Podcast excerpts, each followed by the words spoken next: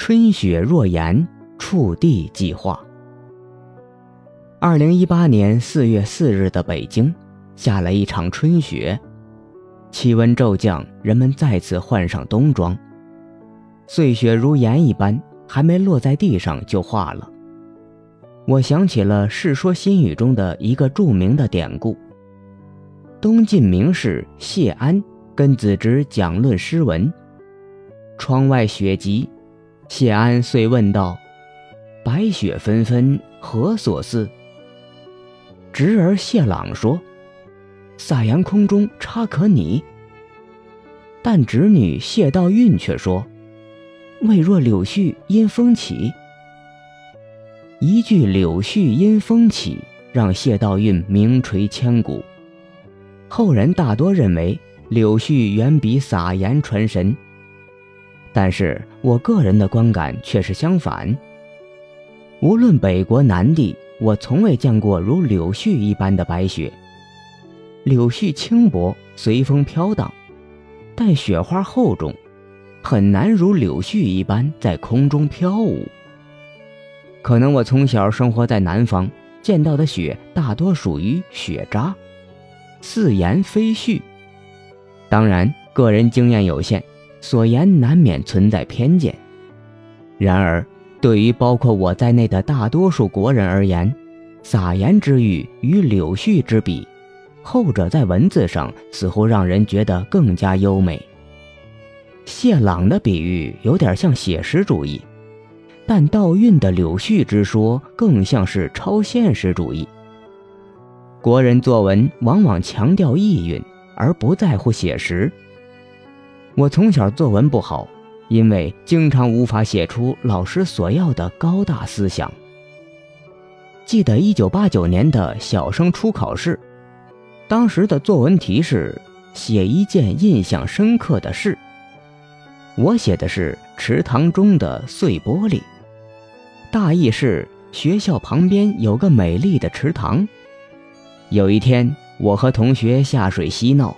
却被池塘里的玻璃片给割伤了，于是我极力谴责那些乱扔垃圾的人，破坏环境，损人不利己。当时我的父亲帮我查阅成绩，我数学一百分，语文八十二分，作文得分极低，据说是立意有问题。一个小孩子居然整天看社会阴暗面，思想不健康，所以。后来我一直对作文有恐惧感，因为我实在无法升华自己的思想。中学时学杨朔的《荔枝蜜》，很新奇，作者为什么那么厉害，能从小小的荔枝中升华出那么高大的思想？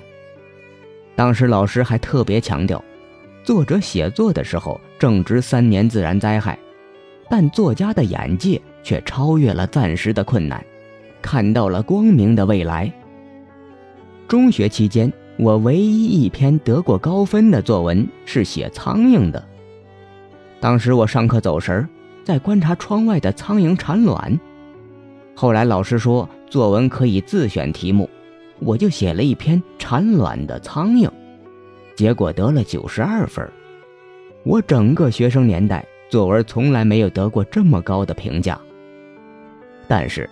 在作文最后，老师用红笔写道：“这篇作文感觉不像是一个初中生写的，你老实说，是你写的吗？”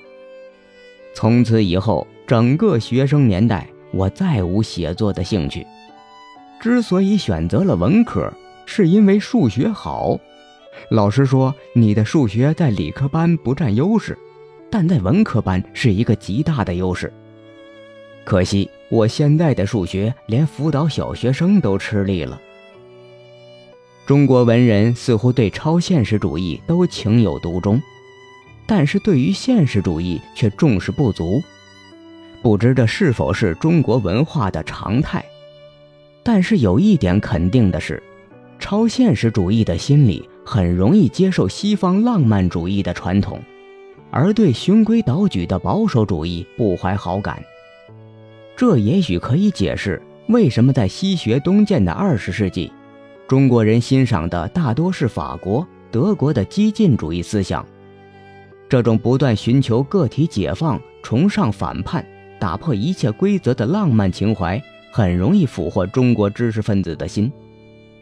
在浪漫主义看来，规则必须打破，只有突破规则的紧身衣，才能获得最终的解放，获得自由。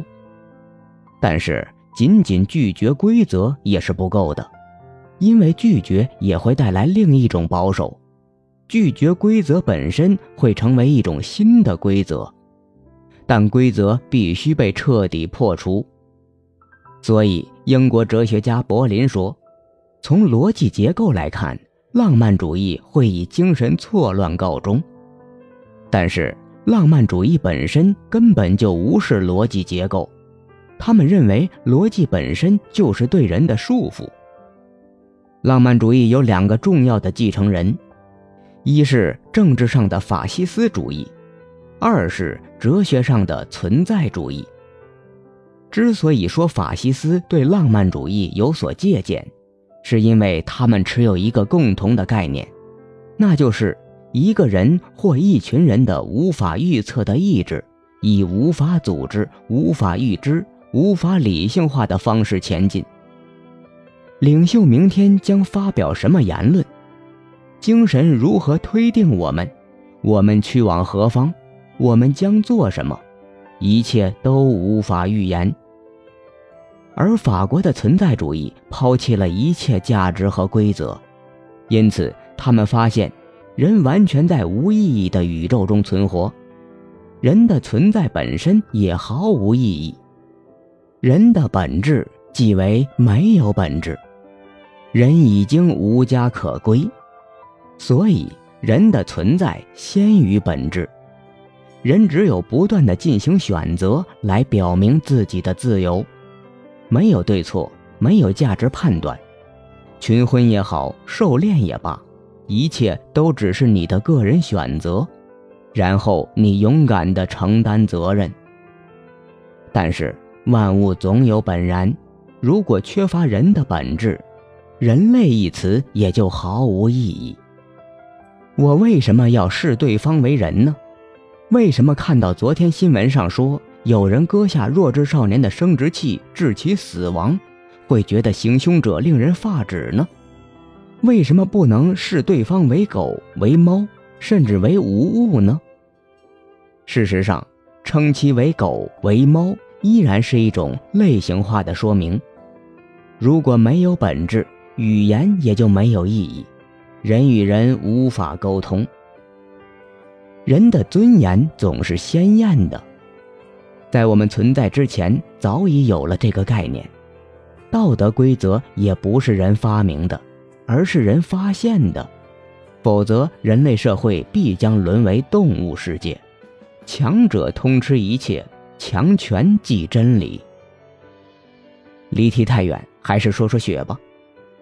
中国强调文以载道，这本身没有什么太大问题。